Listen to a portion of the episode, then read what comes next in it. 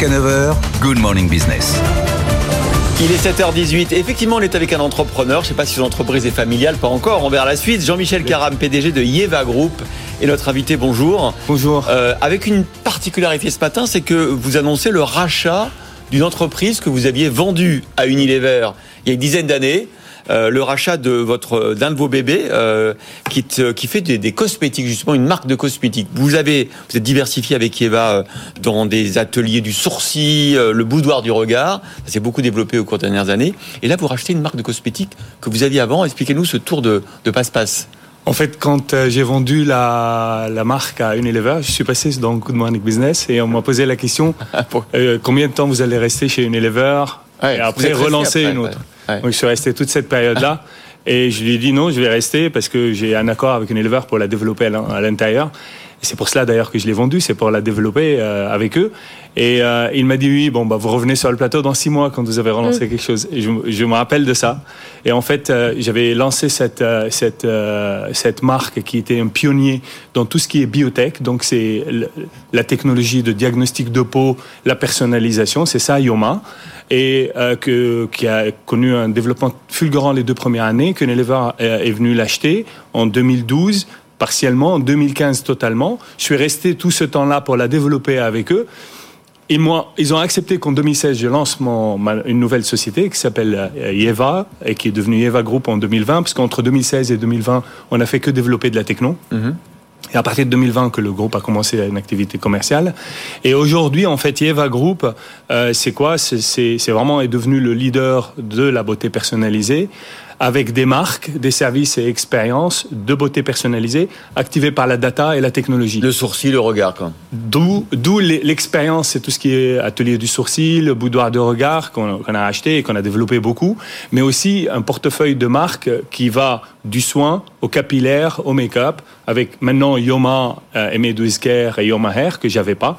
On avait aussi une autre marque qui s'appelait Les Natures, avec les marques de make-up, du sourcil et boudoir de regard. Mais vous dites j'avais besoin d'Unilever pour euh, pour développer euh, la marque. Aujourd'hui, Unilever, vous en avez plus besoin? C'est eux qui ne veulent plus développer la marque? Non, non, c'est pas ça. Euh, en fait, vous savez, quand on fait un accord, il faut que tous les deux soient, soient gagnants, en fait. hein. Et euh, Unilever a vu le développement du groupe Yeva, qui est très très fort. Euh, et elle a, elle a commencé à voir que mon, mon, mon centre de gravité penchait du côté Yeva Group. Et donc, Et que vous êtes, vous vous désinvestissiez de. de- pas, pas désinvestissez, mais c'est en humain. fait, c'est- Oui. oui. on va un centre, mon centre de gravité penché, c'est c'est vrai. Et donc euh, l'idée c'était de dire est-ce qu'on s'associe ensemble pour créer euh, quelque chose dans la beauté personnalisée Ouais. qui est le leader mondial ou on reste à, à faire à jouer deux acteurs euh, partiellement et on a trouvé un accord que vaut mieux tout mettre dans Eva Group. Ouais. Donc il y a eu un accord d'acquisition par papier, donc échange de titres. Ouais. Donc Eux, eux veulent être actionnaires du nouveau groupe, du coup, Unilever Exactement. Ah Ils ouais. deviennent actionnaires minoritaires chez moi. Ah ouais. Et donc, du coup, le développement d'Eva Group, maintenant, euh, leur, leur est bénéfique euh, de fait. Donc dans le groupe, il y a Yoma, il y a Mieva, il y a euh, l'atelier du sourcil, le boudoir du regard. Oui. Moi, pour rien vous cacher, les ateliers du sourcil, je les vois fermés plutôt que, que ouvrir. Bah, bah, à côté de chez moi, ça a fermé. ça marche encore. Ça marche. L'atelier du sourcil fermé Mais oui, mais oui. Je Je l'ai acheté en, euh, en, en plein Covid, en juin 2020. Ils étaient 99 portes. Aujourd'hui, j'ai 130. Même pendant la période de Covid, j'ai ouvert plein. Et j'ouvre une porte par mois.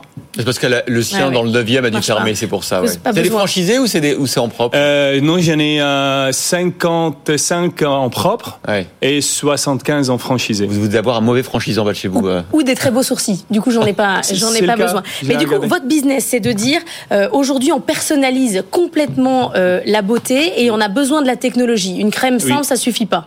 Et C'est pas une question que ça suffit pas. Si vous prenez un crème générique, c'est mieux que rien.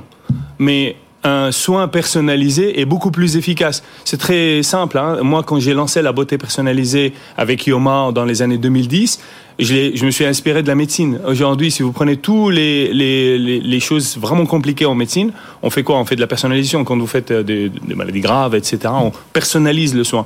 Pas seulement parce que le, le- la personnalisation, c'est l'épitome de luxe, mais c'est surtout parce que c'est la base de, de l'efficacité. Et donc, si vous voulez avoir des résultats plus performants, bah, le soin doit être personnalisé. Alors c'est quoi maintenant le, le, le, la next step Maintenant que vous avez euh, repris euh, tout le contrôle du groupe, à la fois dans la distribution, dans le retail, euh, dans les services et dans la marque de cosmétiques, vous allez faire quoi? Cette, cette marque de cosmétiques, vous allez la promouvoir dans, dans vos boutiques? Alors, vous alors allez- Yoma, elle est, elle est aujourd'hui distribuée dans 30 pays de- dans le monde. En France, elle est dans les Marionneaux, les Beauty Success, Ouais, dans certaines pharmacies, etc. Donc, euh, et, elle, est, elle est vendue aussi dans l'atelier du sourcil, dans mes, mes boutiques à moi. Et aujourd'hui, en fait, l'action du groupe, elle est, elle est scindée en trois. Il y a Eva Beauty, euh, qui est euh, qui, qui est tout l'ensemble de mes marques qui se développent dans tout type de retail. Il y a Eva Tech et à leur tête l'abonnement MyEva qui d'ailleurs est en pub actuellement sur votre chaîne. Et euh, il y a Eva Experience où on a toute l'expérience, toutes les boutiques et on va développer tout ça. D'ailleurs, je viens de faire encore une levée de fonds en parallèle parce que j'ai j'ai rentré 9 millions là en ce moment euh, après les 20 d'avant dans l'objectif de, de vraiment développer le groupe jusqu'en 2026-2027 et, à- et, et faire une introduction en bourse. Ah ça y est, vous avez déjà programmé l'introduction en bourse en 2026-2027 Ah, vous savez, j'ai j'ai dirige Memscap aussi, qui est en bourse aujourd'hui, Ouais. cartonne d'ailleurs, Ouais.